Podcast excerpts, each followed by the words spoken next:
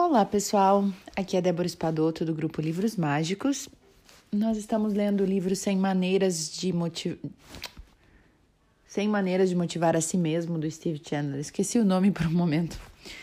E é, nós vamos ler hoje a maneira 63, que diz como título, tem como título, nem sempre é nem sempre é bom se sentir em casa. Então vamos lá. Uma vez, quando Steve Hardison e eu discutíamos alguns dos velhos hábitos que me, me dificultavam a realização de objetivos profissionais, eu perguntei frustrado: Mas por que que eu faço essas coisas? Se eu sei que me prejudicam, por que que eu continuo a agir assim? Quem aí, né? Não se pergunta assim de vez em quando. Nossa, eu é todos os dias, né? Por que, que eu ainda faço isso se eu sei que me faz mal?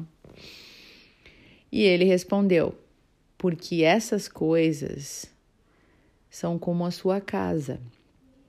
Quando você faz essas coisas, é porque se sente confortável em casa agindo assim. É como se você se sentisse em casa, tranquilo e confortável fazendo essas coisas. Bom, a casa, que ele diz, pode ser um lugar feio se não for conservada e bem, e bem cuidada, né? Quantas vezes a casa de alguém, a pessoa tá lá confortável, mas nem por isso ela é um lugar agradável, mas ela tá simplesmente confortável, né? Se a gente quer cuidar e deixar a nossa casa bonita, a gente precisa trabalhar, né? Botar um, um esforço naquele lugar. Pode ser, por exemplo, uma prisão escura e úmida, cheirando a maus hábitos e preguiça. Mas, por pior que seja o seu estado, a gente não quer sair de lá. Não queremos deixar para trás, porque nos sentimos em casa ali. O que, que é se sentir em casa? Nos sentimos seguros ali. Quando inspecionamos essa casa dilapidada mais de perto, Descobrimos então que a segurança que sentimos é algo que está, na verdade, limitando os nossos horizontes. Não é assim que funciona?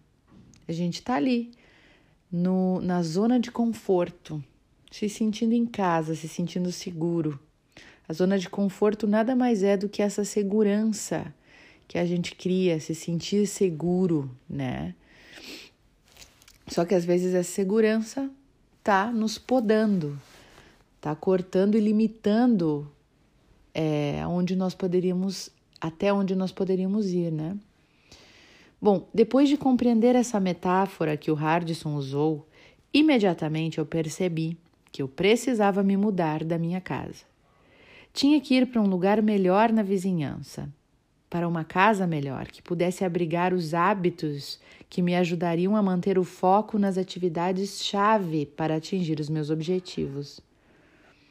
Com o coaching de Hardison, eu fui aos poucos, então, me colocando nessa direção, até que as novas atividades passaram a ser naturais para mim.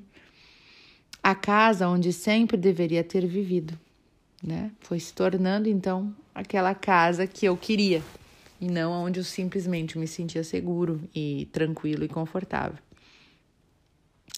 No romance é, Necessary Doubt, que é Dúvida Necessária, é o nome do livro, Colin Wilson, que é o autor, criou o fascinante personagem Gustav Neumann, que fazia muitas descobertas sobre os seres humanos. E em certo ponto da história, o Neumann diz o seguinte: Cheguei à conclusão de que as pessoas constroem personalidades para si mesmas, assim como constroem casas. E elas constroem personalidades e casas para se proteger do mundo.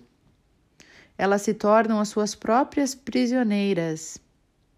E a maioria tem uma pressão tão grande para se esconder, para se esconder dentro dessas quatro paredes que acaba construindo a casa rápido demais.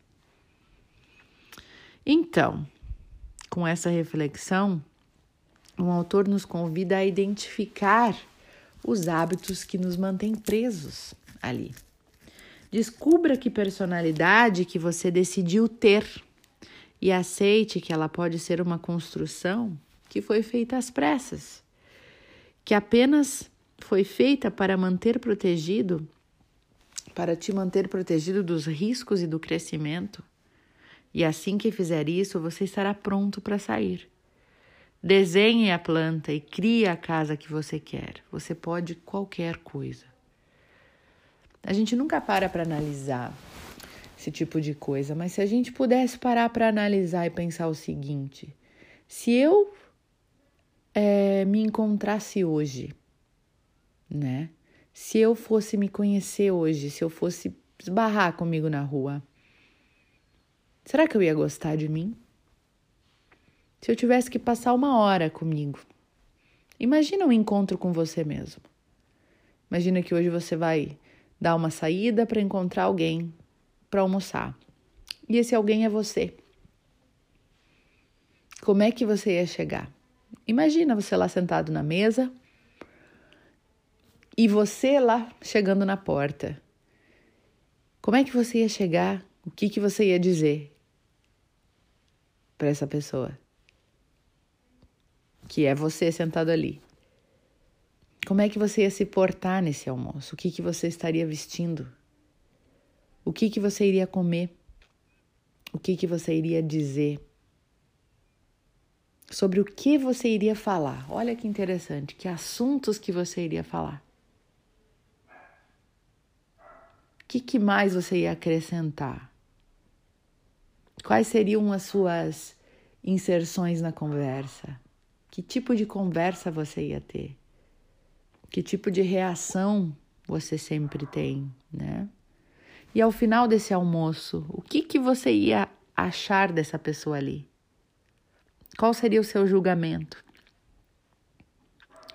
Como é diferente, né, a gente se julgar de fora? Não é diferente? É algo totalmente diferente. E que faz a gente pensar realmente se a gente gosta de quem a gente é.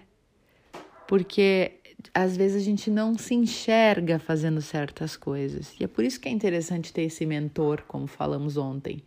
Porque ele vai nos enxergar de fora e nos dar esta dimensão do que somos, né? Então, pensem sobre isso. Pensem sobre isso, pensem sobre os seus atos e pensem se essa personalidade, essa maneira que vocês estão levando a vida, esse, esse ser que vocês são, se é, o, se é a pessoa que vocês gostariam de ser. Ou se vocês nem param para pensar nisso. Ah, eu nem sei como eu sou. Como que é a sua personalidade? Como é que você é? Você é uma pessoa divertida, quieta, braba, mal-humorada, inquieta, hiperativa. Como é que você é? E você gosta de quem você é?